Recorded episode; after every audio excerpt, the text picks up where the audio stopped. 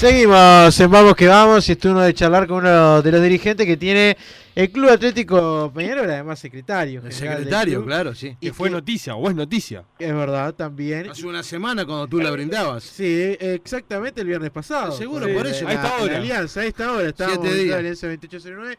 Y aparte me, ya me mandó el mensaje, dice, estás poco tuitero, pero cuando tiro alguna cosa, tiro. O por ejemplo, tiré lo de lo del Manchester United y eso. pues, sí. Sí, no, no, no estás tirando como antes. Pero por eso te dijo el hombre. Ahora se viene la, la- la parte, la parte fuerte, aparte de seis periodos de pase también, ahí, Ahí está la ahí tuya. levanta todo. Evaristo, ¿cómo estás? ¿Qué tal muchachos? ¿Cómo están ustedes? Bien, todo bien. ¿Cómo, cómo se está pasando este viernes? Oscar ya tiene la pregunta preparada. No, no, pero ent- dentro de algunos minutos. Dentro- dentro de- eh, pa- para el epílogo, Evaristo. ¿Qué significa de que ríe. Bueno, me imagino. Ar- ¿Arrancamos hoy o arrancamos con todo? a- Arrancamos con todo. Para mí arrancamos con todo. Para ya, mí también. ya- ya que me dijo Eh, lo del eh, Twitter, arrancamos con An- todo. ¿Anestesia local o general? General, Para mí que pregunta- es la pregunta clave, ¿no? ¿Quién es el uno y quién es el dos? ¿qué, eh, Evaristo González, eh, futuro candidato a presidente de Peñarol o, o vicepresidente? Eh, bueno, vamos a empezar con esto ya. Ah, muchachos, ¿cómo empezamos? Todo quedé esa parte tuitero. no, no. Eh, muchachos, eh, acá hay una realidad. Nosotros eh, lo que hicimos con el grupo 9809 fue simplemente eh, concretar algo que veníamos eh, haciendo hace dos años y medio, que es comprometernos a seguir trabajando juntos por Peñarol. Claro. ¿tá?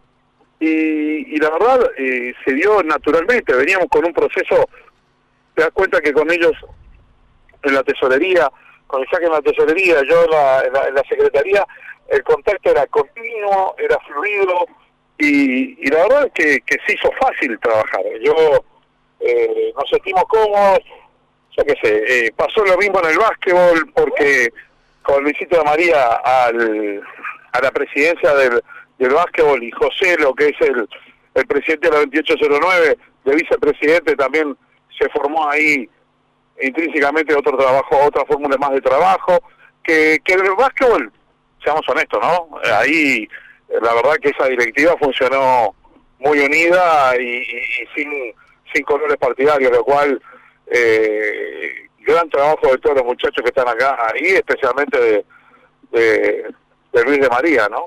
Yo no hago básquetbol, pero los que hacían básquetbol me decían que, por ejemplo, noticias filtradas o cosas así no surgían, se anunciaban directamente en las redes de Peñarol y en base a eso quizás charla de lo que era la unión que tenían entre ustedes, ¿no?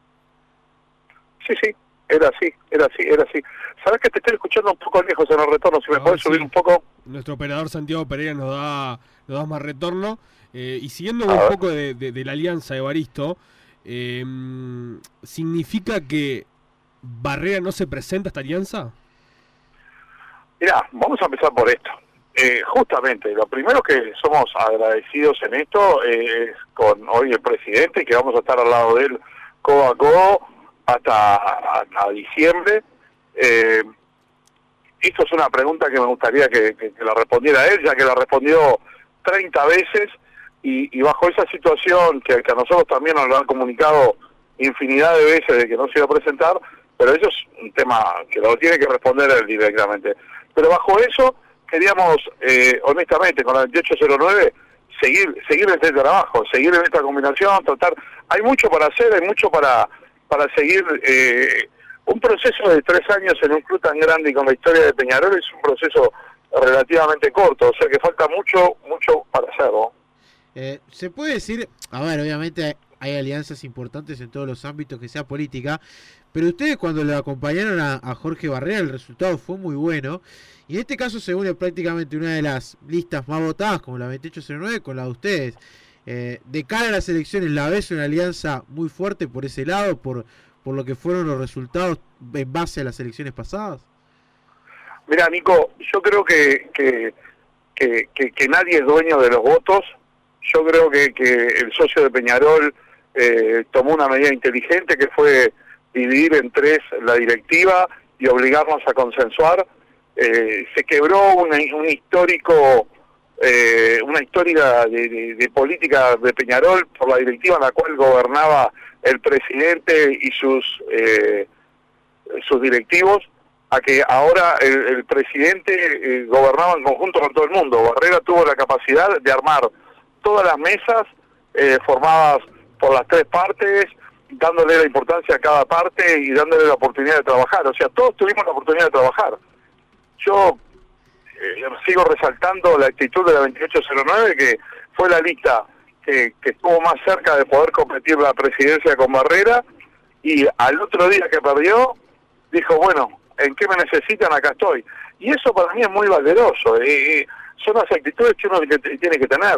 Eh, fue lo mismo que nosotros eh, asignamos en el momento que creíamos que Barrera era, era el mejor candidato y, y- y la verdad manejó esta situación dividida en tres muy bien, muy bien, porque estaba difícil tratar de gobernar un Peñarol dividido en tres partes, ¿no? 4-4-3. Sí. Claro, y De después de tantos años, por supuesto, Barito, coincido contigo, de, bueno, si me remonto a, a la época de, de Welfi, Cataldi y después Damiani, más acá, primero el contador y después Juan Pedro, ¿no? Totalmente. Hubo directivas, que los 11 directivos eran eran del presidente. Sí. Sí, ¿Me entendés? Sí, Entonces, la característica de Peñarol siempre fue un gobierno presidencial. ¿Viste? Siempre fue que el presidente era una gran figura y ahora no es que Barrera no sea una gran figura, sino de que él presentó un formato de trabajo, un formato de, de, de- de que todos teníamos que trabajar. Y ahí fue que se dio esta situación con la 2809, que también se dio con más integrantes. ¿eh? Mirá que en ningún momento nosotros estamos cerrados a, a una posición de decir, eh, somos eh, la, la lista 21 y la 2809 los únicos, ¿no? O sea que seguimos abiertos para seguir haciendo eh, eh, el Peñarol más unido posible, porque eh, el que está por, por fuera de Peñarol y es hincha de Peñarol, como lo era yo en su momento, decía, che, campeón, pero ¿por qué discuten tanto y no trabajan juntos? ¿No? Claro. Esa es una, una pregunta que siempre uno se hace. En un momento Eh, Baristo era, recuerdo en la época de Juan Pedro, porque siempre lo charlábamos, eh, se hablaba siempre de la caja chica, de este lado Mesa chica. el- y la mesa chica. De la mesa chica. De la mesa chica, La ahí mesa, está. claro. Eh, como que ya se ha dejado de lado, eh, justamente en base a ese trabajo que han tenido con, con Barrera y, y con la 2809. Ya esa mesa chica no existe más. Pero creo que, Nico, disculpa que te corte, pero creo Sí. que son son momentos, son momentos de la historia y son momentos también de las directivas. Entonces, eh, la, la- eh, cómo manejó Juan Pedro con sus características, con, sus aciertos y con sus errores, yo qué sé, nadie puede discutir que tuvo nueve años de, de presidencia en la cual logró cosas muy, muy importantes. Entonces, esta hora que era una presidencia que, que realmente modificaba lo, lo, lo común, lo que se da comúnmente, ¿tá? Eh, estaba difícil la partida, ¿eh? porque eh, y Barrera la llevó muy bien, hay que felicitarlo, yo la verdad que en eso él eh, trabajó muy bien, nos hizo a todos a trabajar, nos respetó nuestro trabajo, y es por eso que naturalmente con la 2809 logramos trabajar cómodos, ¿viste? Yo con Isaac eh, tengo un ida y vuelta que es una papa trabajar, ¿viste?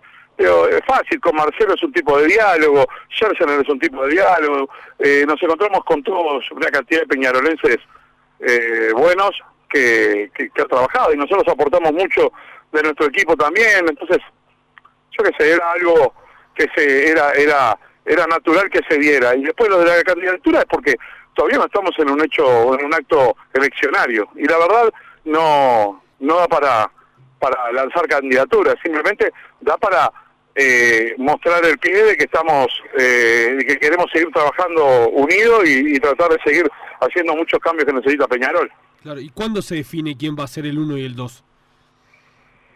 Mira, eso eh, también depende de cada de cada grupo que se quiere ir acercando y poder ir formando eh, esta alianza, ¿sí? Para que lo definamos. Digo, yo creo que todavía quedan cinco meses para las elecciones, o sea que estamos con tiempo suficiente como para para poder desarrollar eso. Además de que tenemos que trabajar hasta el último día a muerte por el Peñarol del hoy por hoy, ¿no? Sí, claro. Eh, te pregunto una más respecto al, al tema electoral. ¿Crees que más gente en- del oficialismo, entre comillas, se puede Disculpa sumar? que te escuché lejos, ¿cómo? Si crees que más gente del oficialismo se puede sumar a esta alianza. Sí, sí, yo espero que además más gente. Yo tengo gente que, que quiero mucho y vi trabajando en el, en el club muchísimo, que me encantaría que se sumara. Por ejemplo, Jacobo, Rival, eh, yo qué sé, hay, hay, hay varios, ¿eh? Hay varios. Claro, sí, sí, sí. Y, y aparte eh, de, de todos los que recién mencionaste, Disculpa muy- que te escuché lejos, ¿cómo? no, que aparte de todos los que has mencionado, es muy difícil pensar una lista única global, en este caso incluyendo a Rubio. Lo que pasa es que eh, creo que, que, que lo importante es lo que tomaron lo que tomaron la posta del trabajo dentro del club y, y no priorizaron el hecho de que si soy presidente o... A ver, ¿cuál fue mi actitud con respecto al club? Yo no siendo presidente me jugué a apoyar a Barrera en lo que sea, eh, en lo que corresponda, por supuesto que dando mi impronta, dando mi, mi, mi, mi particularidad, pero no necesité ser presidente para, para apoyar al club en muchas áreas. ¿Entendés? El desarrollo del básquetbol, el desarrollo del rugby, eh, ver cómo logramos también sacar eh, el tema financiero para adelante, que no era una cosa menor. Digo, o sea, no eh, cuando nos perdemos el objetivo que uno está en Peñarol para trabajar solo por Peñarol y que lo importante es Peñarol, eh, acá los personajes, eh, nosotros estamos de paso. Cuando uno, cuando vos lees el Twitter de Comebol que dice los 60 años Sí. de Peñarol como campeón de la Libertadores, el gran, el, el gran artífice de todo eso, vos te das cuenta de que, caramba, la historia de Peñarol es, gigante y uno eh, tiene el orgullo hoy de sentarse en la directiva, el honor de sentarse en la directiva y estar ahí para trabajar por el club. Así que, yo qué sé, el personalismo del presidente eh, es importante hasta un cierto punto. Lo importante es que todos trabajemos por Peñarol.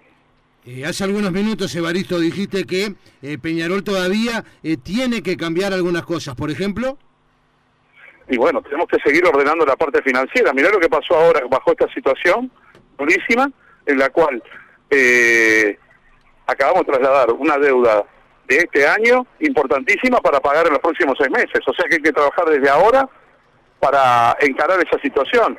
Hay que seguir trabajando fuerte en lo que es la venta de juveniles al mejor valor posible, pero ahora acaban de cambiar también las condiciones del mercado con lo que está pasando con el COVID-19. O sea, eh, hay, hay todo un proceso de moderni- modernización de Peñarol, eh, desde un gimnasio nuevo hasta el desarrollo de lo que es, eh, ¿cómo era? El complejo el complejo deportivo que se está hablando y que venimos haciéndolo, que tenemos la tierra. Hay muchísimo, muchísimo para hacer, ordenar y proyectar. Peñarol es muy grande y uno tiene que tener la obligación de, de, de- de honrar esa historia y es difícil cuando en un país chico como este, para poder competir a nivel de Latinoamérica, estás combatiendo contra cuadros que, que ponen presupuestos de 120 millones de dólares, ¿no? Antes de pasar a la actualidad, te consulto. Hace la verdad, cuando te presentaste con Espacio Siglo XXI, apareciste en escena, quizás muchos en el medio, en el club, no te conocían porque era tu primera experiencia. Pasado el tiempo, ¿qué- Disculpa, disculpa que no te escuché bien, sabes que te escucho un poco lejos. te decía que hace un tiempo atrás, hace tres años, cuando te presentabas prácticamente por primera vez, no, no eras de los conocidos en el ambiente de Peñarol. Obviamente estar en la directiva de Peñarol te debe dar cosas positivas y cosas negativas. Eh, ¿Con cuál te quedas de las positivas y con cuál te quedas de las cosas que decís no me gustan vivir realmente de este presente en el club, que las estás experimentando en estos años estando en Peñarol? Mira, eh, la realidad es esta. Eh, Peñarol tiene una exposición enorme y, y, y te expone enormemente. Eh, no era mucho mi interés en ese punto, pero eh, es parte de esto, es parte de querer esto. Y, y bueno, entonces hay que hay que aceptarlo. Yo creo que, que, que sí, que no soy, eh, creo que Rival y yo somos los más los más nuevos, en la, en la directiva éramos los más nuevos, éramos los que realmente empezábamos en Peñarol, veníamos con otra idea, sin estar tan intoxicados con rencillas del pasado o problemas del pasado. Y, y creo que va por ahí. Nosotros, yo tengo una muy buena relación con todos los sectores, hablo sin problema con cualquiera de ellos, eh, puedo trabajar con cualquiera de ellos. Después, los objetivos comunes y los formatos comunes, bueno, lo que pasa ahora con la 2809 o como, me, o como nos fue con Barrera.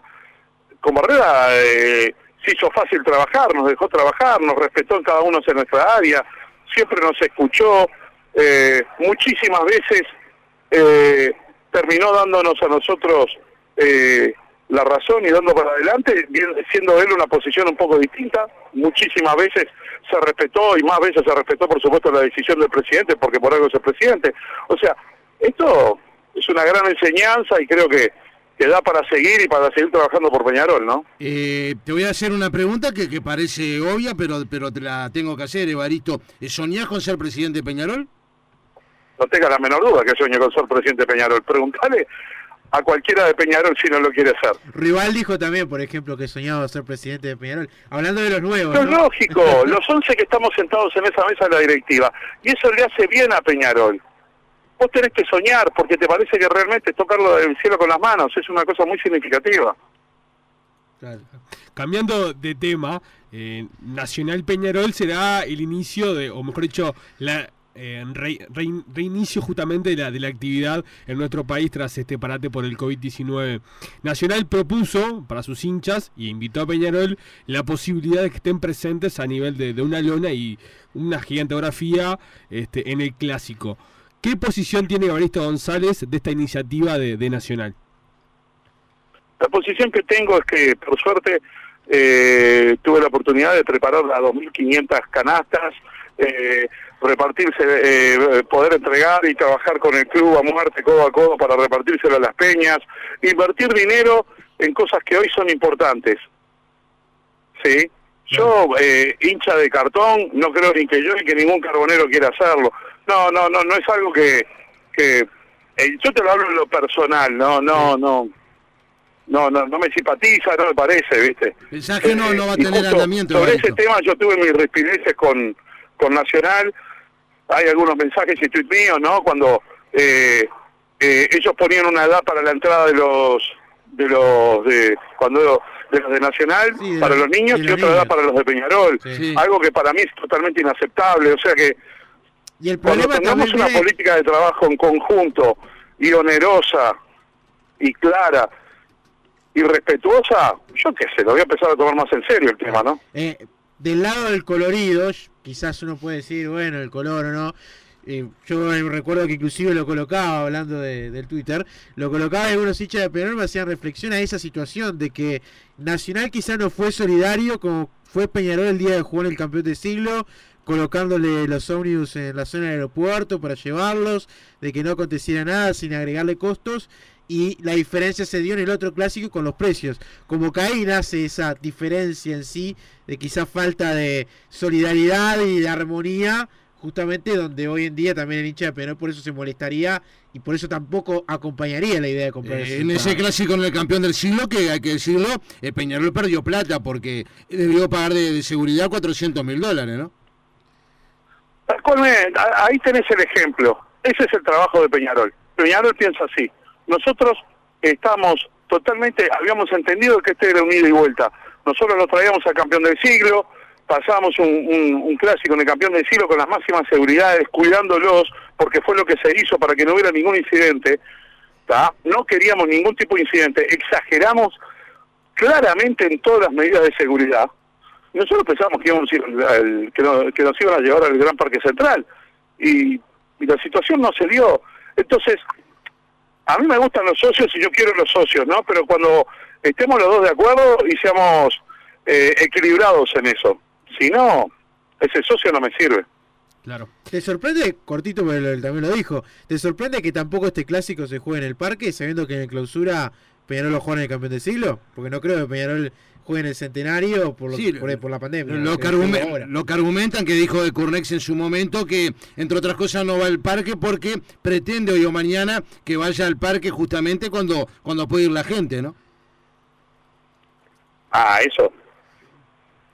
Eh, los que sabemos un poco de fútbol sabemos por dónde viene. Nosotros no entendemos por qué no podemos ir al parque, digo, por qué, cuál es el problema, digo. Yo qué sé, eh, cada uno decide cuando es locatario hacer lo que quiera, y ya está, y ya, ya lo hizo Nacional y lo demostró. Nosotros eh, somos, Peñarol se preocupa por Peñarol y cómo actúa Peñarol y creemos que estamos muy orgullosos de cómo actuamos. ¿Cómo actuamos? Recibiéndolos en el, en el campeón del siglo, que es un estadio modelo, pero sin lugar a dudas el mejor estadio del Uruguay. ¿Cómo actuamos de cómo protegimos a esa hinchada? Porque nos parecía, sí, bajo ningún concepto eh, jugar si jugar solo con, lo- con, nuestra hinchada nos parecía totalmente inaceptable. Y en esta situación, que es obligatorio, que tenemos que jugar sin, hincha- sin hinchada, yo no sé por qué no podemos ir a jugar al Parque Central. Hemos jugado, lo inauguramos, no sé por qué ahora no. Claro. En lo deportivo, eh, hoy algunos dirigentes de Peñarol, entre ellos el presidente Jorge Barrera, dijo que se terminó el ciclo de Guzmán Pereira. Eh, ¿Te sorprendió eh, eh, que haya pasado esto con el jugador? O bueno, ¿cómo un poco evaluás también la, la decisión? Mira, eh, para eso eh, tenemos un equipo técnico que analiza y, y estudia la situación. Justamente.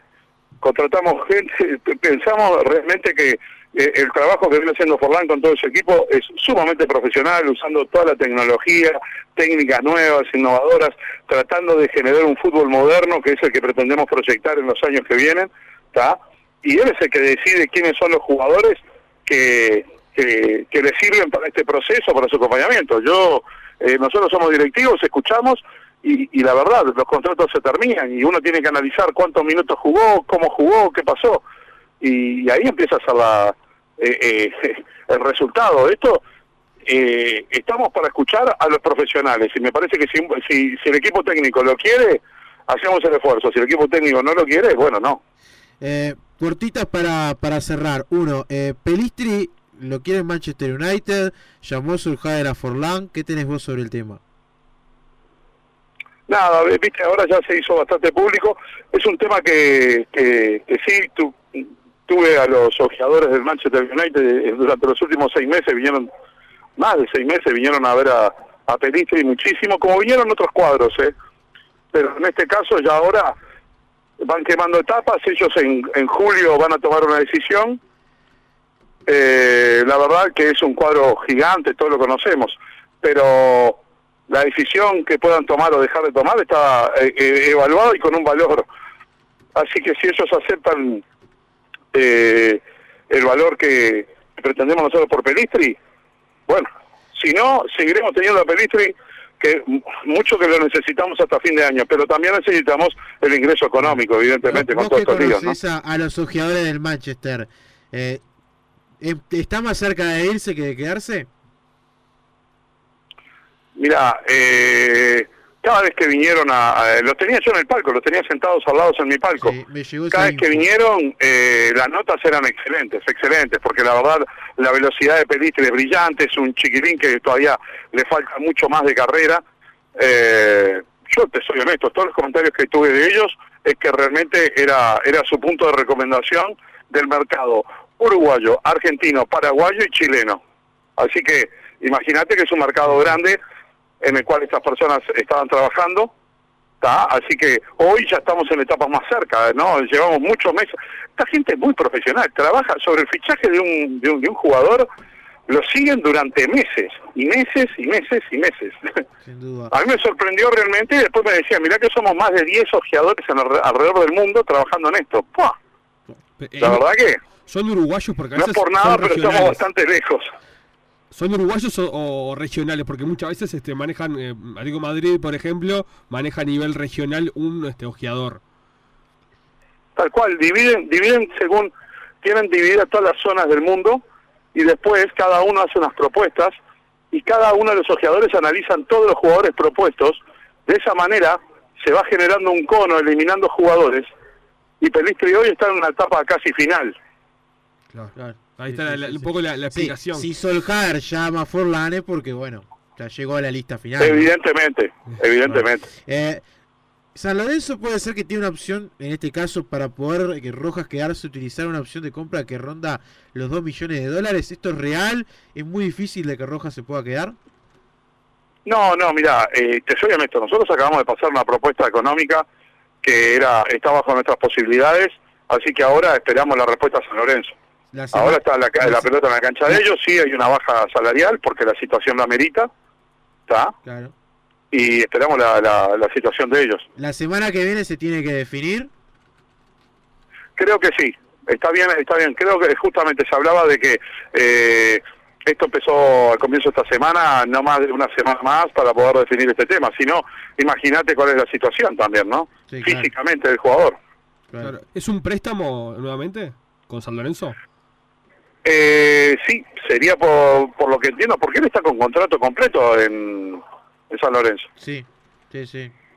Bueno, a mí me han dicho incluso de que si no se acordaba un préstamo, la cláusula, o mejor dicho, la opción de compra era de Sí, sí, había una cláusula imposible de, de la compra. Peñarol en este momento, eso es totalmente imposible. Claro. Eh, te quería preguntar la situación de Urreta Vizcaya, difícil. Esa durísima, esa, Esa durísima. Eh, es un jugador que la verdad hicimos un esfuerzo enorme y el que mayor esfuerzo hizo también fue él, Sí. sacrificando porcentaje de su sueldo. La verdad que, que todos digamos mal, él digo mal, Peñarol digo mal, son estas cosas que pasan en el fútbol y, y bueno, así que en este momento eh, la vemos muy alejada también porque eh, el jugador cuánto más va a rescindir del, del salario y cuánto tiempo más va a rescindir, porque eh, la verdad Urreta rescindió fortunas para poder venir a jugar a Peñarol. Claro, Entonces claro. todavía le quedan seis meses más de contrato, hay que entender que él es un profesional también, ¿no? Le- lo, lo último, Evaristo, porque es algo que nunca más te consulté y que es bueno saberlo. eh, ¿Cómo queda lo del rugby? Que Peñarol había hecho tremenda campaña, había ido a- al Charrúa a ver ese partido frente a Corintia, creo que era Corintia, Sí. sí, Corintias. Y un equipo chileno Eh, también, ¿no? Y un equipo después chileno cuando arrancó. ¿Cómo- ¿En qué queda el proyecto? ¿Cómo sigue? Porque había. Me acuerdo de haberte visto ahí en el palco tomándote y comiéndote alguna es cosita. verdad, es verdad, reconozco que algo estuve, estuve tomando. No, la verdad es que como te ustedes. podrás imaginar, fue fue durísimo para mí y para Gustavo Guerra, que es otro que trabaja conmigo codo a codo, que somos todos la 21. Invertimos miles de horas, invertimos mucho dinero para que esto existiera. Eh, era una cosa única en la historia del rugby de Sudamérica y Peñarol por obligación tenía que estar. Y bueno, esta pandemia terminó de- de- destruyendo todo este campeonato. Eh, todo todo daría para, para, para pensar de que el año que viene arrancamos de vuelta. Así que estamos todos preparados para arrancar. Creo que te despide con la pregunta. Sí, de la, oro. la tradicional de todos los viernes, Evaristo, eh, 9 de la noche con 13 minutos y la pregunta puntual. Eh, ¿Ya cenaste? ¿Qué pensás cenar? Y si te revolves en la cocina. Está mi señora sentada con una mesa de amigos, yo estoy afuera del restaurante, todavía no pedí, pero pienso pedir eh, un pescadito con, eh, eh, ¿cómo se llama? Vegetales saltados al wok. Impecable. A Oscar Más detalle no te puedo dar, ¿eh? No, no, a Oscar y a Nicolás también, papas fritas siempre. Siempre. El Eso seguro. En extranjero, sobre todo, que- estamos juntos, papas fritas milanesa. Claro, o si no, una, una buena cerveza cuando nos toca Oh. Río de Janeiro. con Es viernes, es viernes. Es viernes. Evaristo. Evaristo, gracias por. pará, me, me acuerdo Sí. cuando Evaristo hizo la presentación, hizo risotto, o había risotto para comer. ¿Cómo? Disculpa, disculpa que me pasó un auto. Que cuando fue la presentación de la lista, que fue en un, El complejo en el complejo de rugby, No, ahí el va, complejo Sí, que ahí va. donde se reúnen ellos. hubo risotto. Exactamente, hicimos un risotto que, por supuesto, lo hizo Chelo Calandra, expresidente de la Unión de Rugby del Uruguay y compañero nuestro de, de, de la lista. Pero mirá que hubo una cantidad, Leo Viñas también trabajando, Daniel Viñas trabajando, Bueno, eh, Gastón. una banda bárbaro. Pablo Gastón Ferrari, el, El hoy subsecretario de Deporte, también de nuestra lista, digo, Betingo Sanguinetti, que es Pirri, gran amigo de Pirri también. también. No, y otro amigo de la casa es Gastón ¿no? Tealdi. Claro. Bueno, pero bastante. Mira, hoy justo me lo estuve con él en el expreso, eh, charlando un poco de todo para poner un poquito al día de las cosas, porque como todo, ¿no? Felicitando también a, a, a Nacho Alonso, que acaba de, le acaban de confirmar el cargo. Son cosas importantes para el fútbol uruguayo, ¿no? Eso te iba a preguntar, Evaristo, ¿qué, qué reflexión tenés de, de esta designación de, de la nueva función que va a tener Nacho? Mira, es importantísimo que el fútbol uruguayo siga teniendo autoridades en lo que puede ser lo más cerca de FIFA y de Conmebol. Es donde uno puede trabajar, es donde uno puede tener voz y voto. Entonces, eh, a diferencia de, viste, que todo el mundo dice, ah, que se quieren acomodar a la FIFA, no, no, todo lo contrario. Si yo, si, si me preguntás, yo quisiera tener 20 uruguayos instalados en la FIFA trabajando y apoyando al fútbol nuestro, ¿no? Bueno, Evaristo, agradecerte por, por estos minutos. Disfrute de la cena. buen provecho. Buen provecho y que. Bueno, muchas gracias, muchachos. Un abrazo señora. grande, ¿eh? Y, y prometo tuitear más.